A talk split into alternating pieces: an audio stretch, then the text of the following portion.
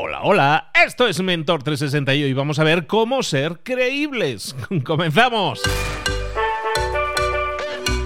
Muy buenas a todos, soy Luis Ramos, esto es Mentor 360, acompañándote toda la semana, esta semana, semana temática de mejorar en tu comunicación esa herramienta indispensable. Da igual el tipo de trabajo que tengas, da igual el puesto que tengas. Si mejoras en tu comunicación, va a mejorar sustancialmente tus resultados en lo personal y en lo profesional. Toda esta semana, por lo tanto, dedicada a mejorar en tu comunicación. Cinco mentores potentísimos que te van a sumar muchísimo, como siempre, si los pones en práctica, si pones en práctica sus consejos, sus guías, si pasas a la acción. Hoy vamos a continuar hablando de comunicación, hablando de cómo mejorar en nuestra nuestra credibilidad, cómo ser más creíbles. Nuestra mentora de hoy es experta en comunicación, presentadora de televisión, presentadora de radio, escritora también y experta en enseñar a otros, en acompañar a otros a mejorar su comunicación. Hoy está con nosotros, ya estuvo en el pasado y vuelve con nosotros en Mentor 360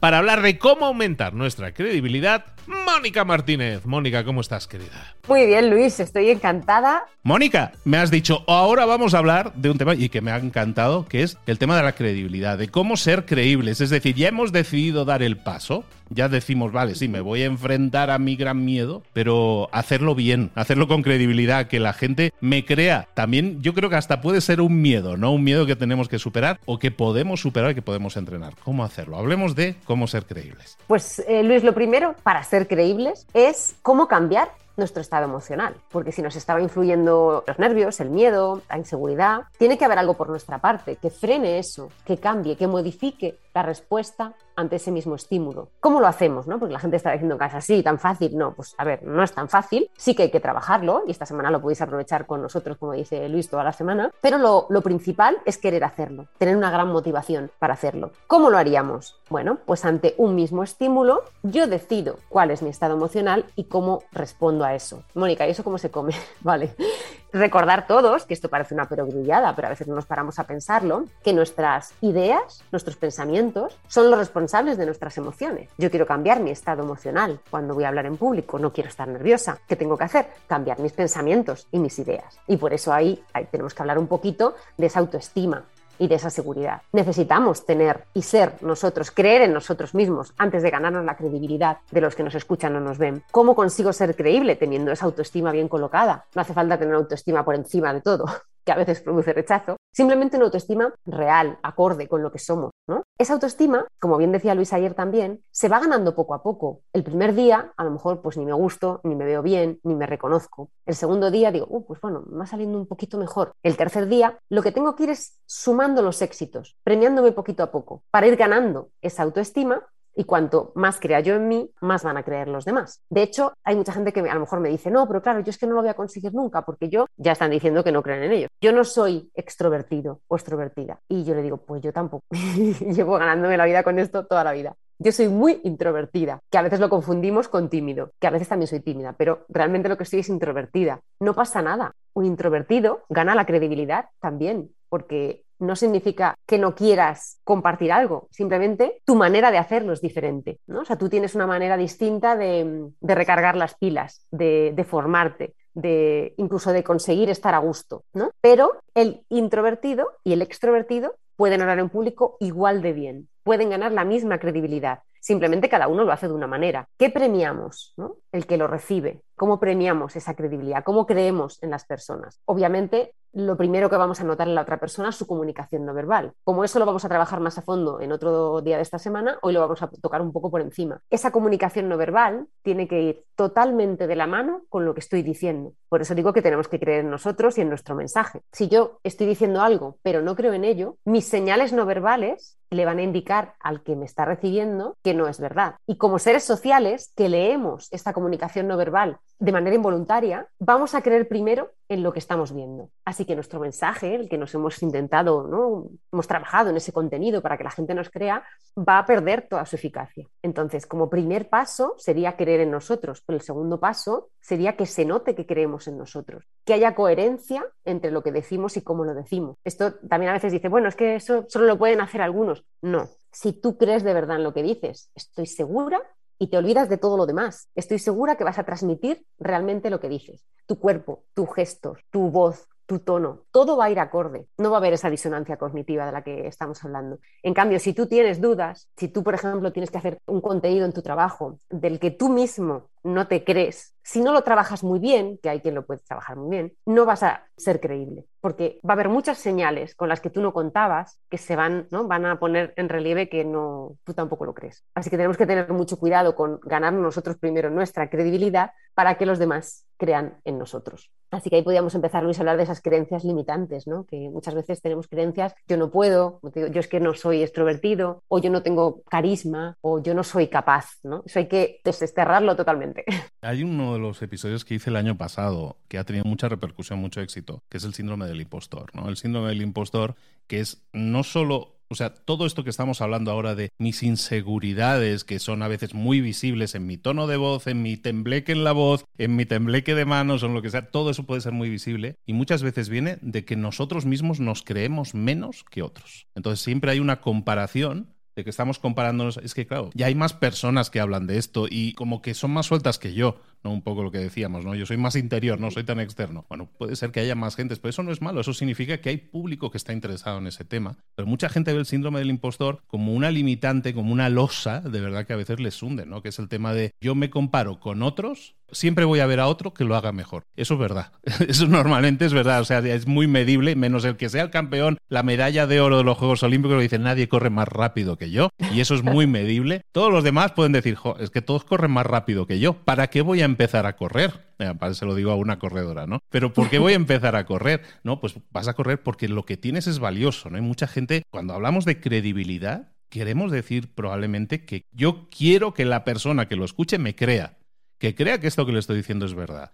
Y muchas veces nosotros no nos lo creemos o creemos que no es tan importante, no es tan válido. El síndrome del impostor es probablemente está en la base de decir no creo tanto en mí. Y bueno, también tiene mucho que ver con la falta de entrenamiento muchas veces, ¿no? Porque siempre dibujamos en nuestra mente el peor escenario y lo multiplicamos por 10 en negativo. Entonces todo lo vemos negro, negro, negrísimo. Y luego al final dices, ¿sabes que Ya lo probé y no era tan difícil. Tú, oye, no, me, hasta me lo he pasado bien. Porque la gente es muy agradecida, como tú dices, cuando nosotros conseguimos esa credibilidad. Eso es, al final es entrenar para nosotros ver cuáles son sus debilidades, amenazas, fortalezas y oportunidades, porque realmente así muchos empiezan ya con buena autoestima. Al final, cuando no te paras a pensar las cosas, como bien dices, nuestra mente nos trae siempre, es una juguetona, pero siempre en negativo, ¿no? Siempre nos trae creencias y suposiciones en negativo, ¿no? Nos van a juzgar para mal, me va a salir mal, hay otro que lo hace mejor, yo no debería. La manera de frenar eso es darle, darle de qué hablar a nuestra mente. Ya, pues mira, lo he conseguido, ¿eh? ¿Ahora qué?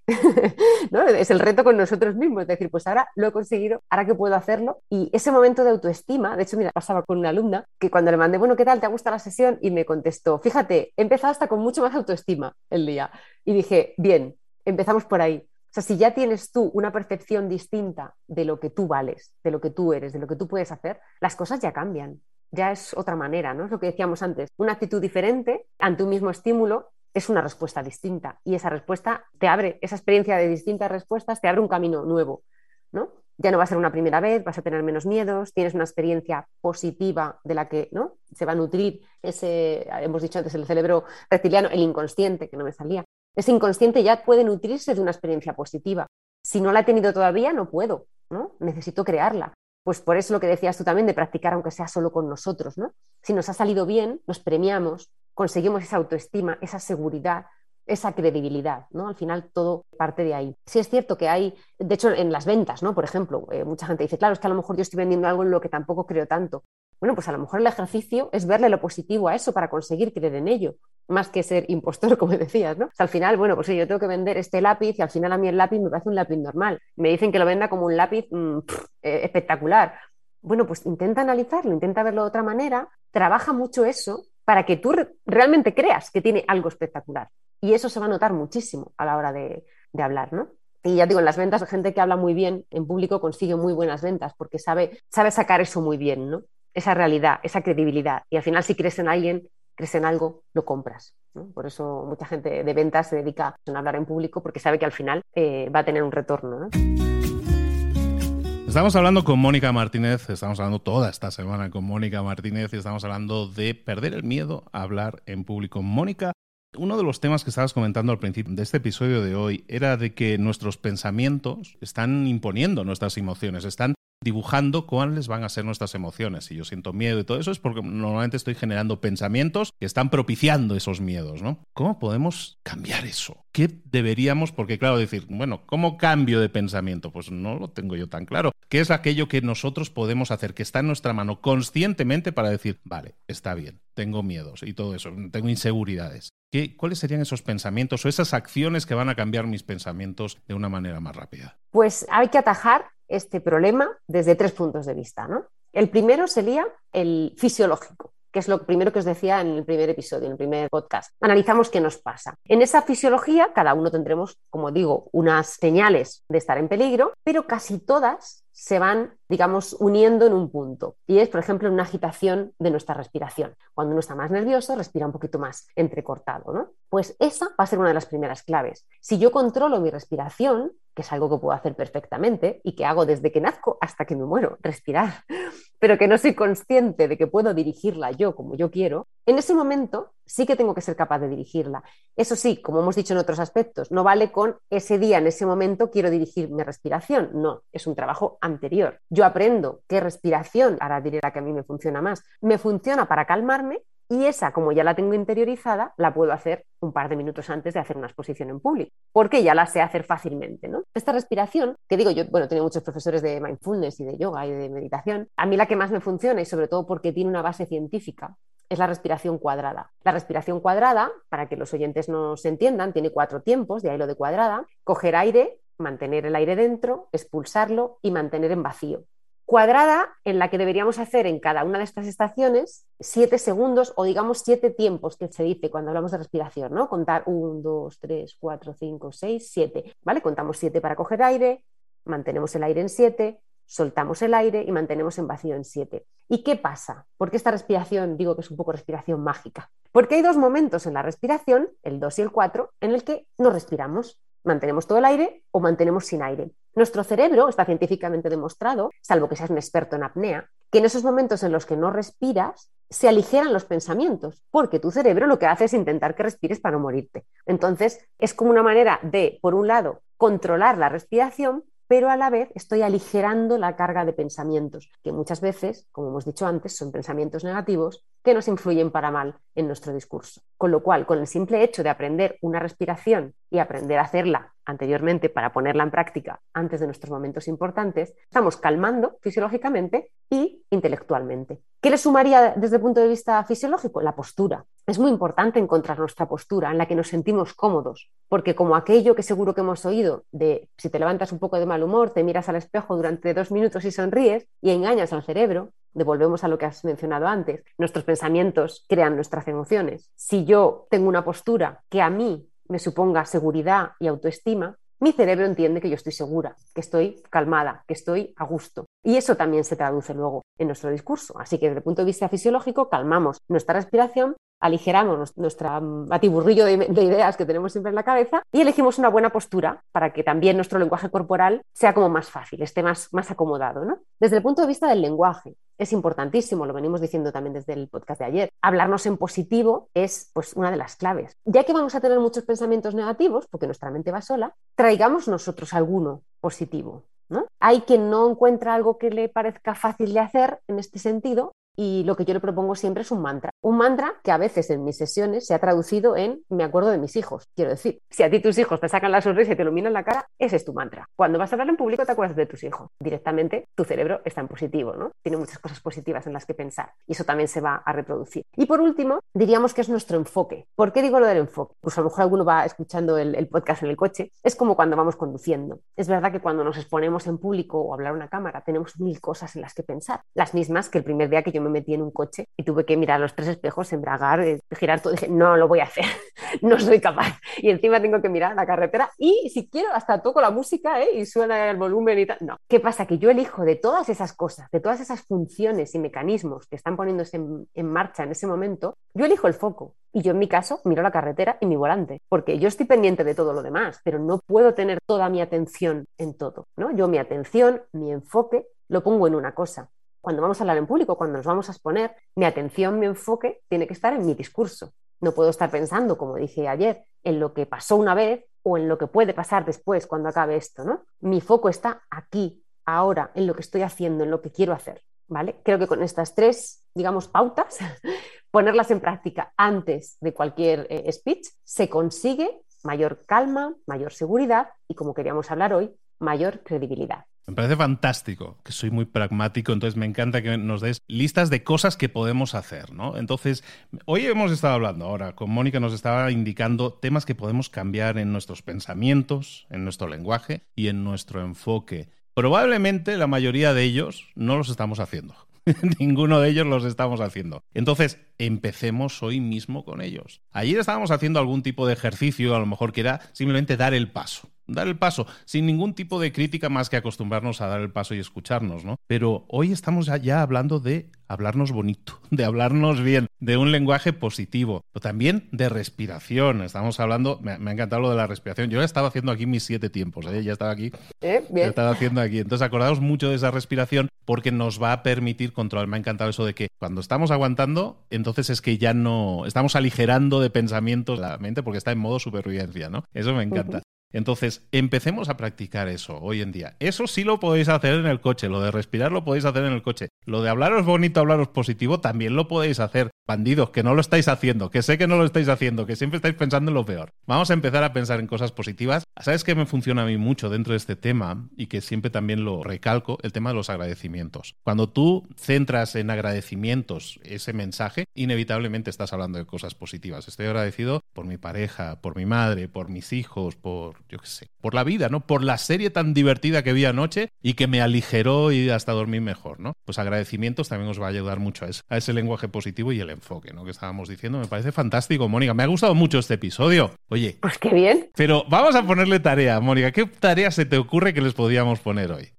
Pues mira, pueden hacer, por ejemplo, un vídeo y este a lo mejor, si ya se conocen y ya se dan permiso, lo podrían subir a las redes. Un vídeo, como tú bien has dicho, en el que hablen bonito de ellos, en el que nos cuenten algo muy positivo de ellos, algo que, que solo con decirlo se les ilumine la cara, que les cambie el gesto y que nos transmitan esa credibilidad, que es lo que buscábamos hoy. Me parece excelente. Me parece no un reto, me parece que hablar de cosas buenas a todos nos pone de buen humor. Y si encima las podéis compartir, mejor que mejor. Entonces ahí está lanzado. Ya hemos dejado el guante, está aquí encima de la mesa. Recógelo y ponlo en marcha. Si es así, etiquétanos en Instagram para que nosotros podamos también ser conscientes, compartirlo también y agradecerte y premiarte y aplaudirte porque sigues acumulando pasos en esos retos que vamos haciendo. Mónica, háblame un poco, ¿qué es esto del método suéltate?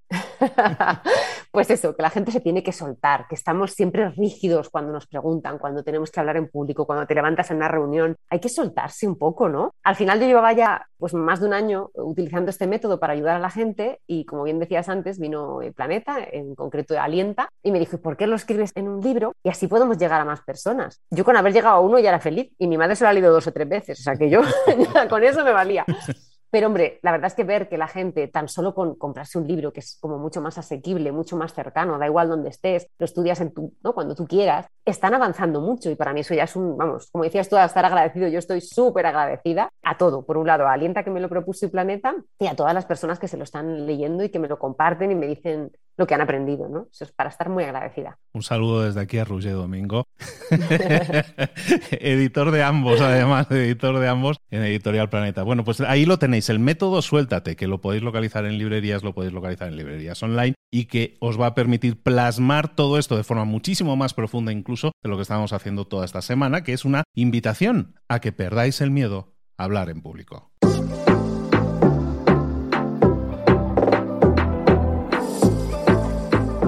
Y ahora pregúntate, ¿en qué quiero mejorar hoy? No intentes hacerlo todo de golpe, todo en un día. Piensa, ¿cuál es el primer paso que puedes dar ahora mismo? En este momento, quizás. A lo mejor te lleva dos minutos hacerlo. Si es así, ¿por qué no empezar a hacerlo ahora? ¿Por qué no empezar a hacerlo ya, en este momento? Ahora.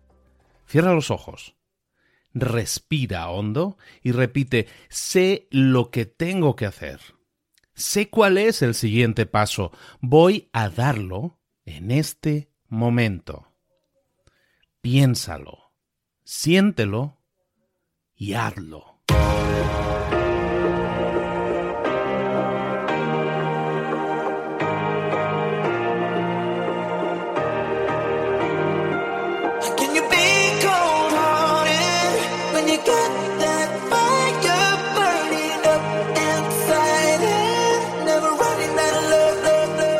Muchas cosas de las que hemos visto hoy ya las sabes. La mayoría del conocimiento que compartimos aquí ya lo sabes. Sabemos lo que tenemos que hacer, sabemos lo que tenemos que evitar, lo que no tenemos que hacer, todo eso ya lo sabes. El único problema es que no lo ponemos en práctica, no pasamos a la acción y es ahí donde te necesito a ti y a tu compromiso. Si una sola de las ideas que hemos comentado hoy resuena en ti, te llama a ponerla en práctica, entonces define el paso más pequeño posible, el gesto más mínimo y hazlo ahora mismo.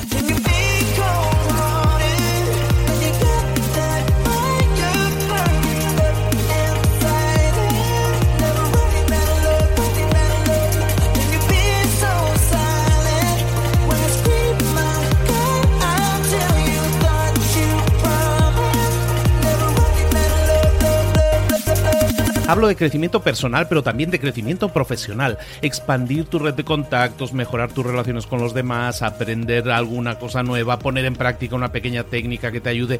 Todo suma, pero solo suma si lo pones en práctica. No si piensas en ponerlo en práctica. Pensar en ponerlo en práctica no sirve, tienes que ponerlo en práctica, pasar a la acción.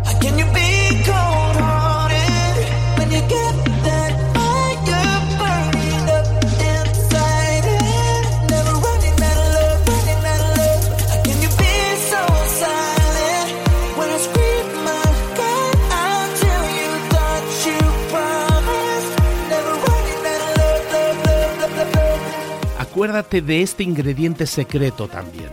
El ingrediente secreto es la actitud. Tu actitud. Tu actitud transmite. Si sales a la calle con ganas, la gente lo va a notar. Si sales a la calle sin ganas, la gente también lo va a notar. El mundo está ahí fuera, te está esperando, por lo tanto sal ahí fuera, sal a la calle y sal con ganas, sal con actitud. No esperes a mañana, ya sabes lo que tienes que hacer y ya sabes que lo puedes hacer hoy. No veas pasar la vida, vive la vida. Tienes las mismas 24 horas que tienen los demás, haz que valgan la pena. Entrega en estas próximas 24 horas tu mejor versión. Te esperamos aquí mañana para continuar creciendo. Te esperamos aquí mañana con más mentores, pero el día de hoy está completito delante de ti. Así que ponte en pie pisa fuerte, respira hondo, sal ahí fuera y conquista tu día.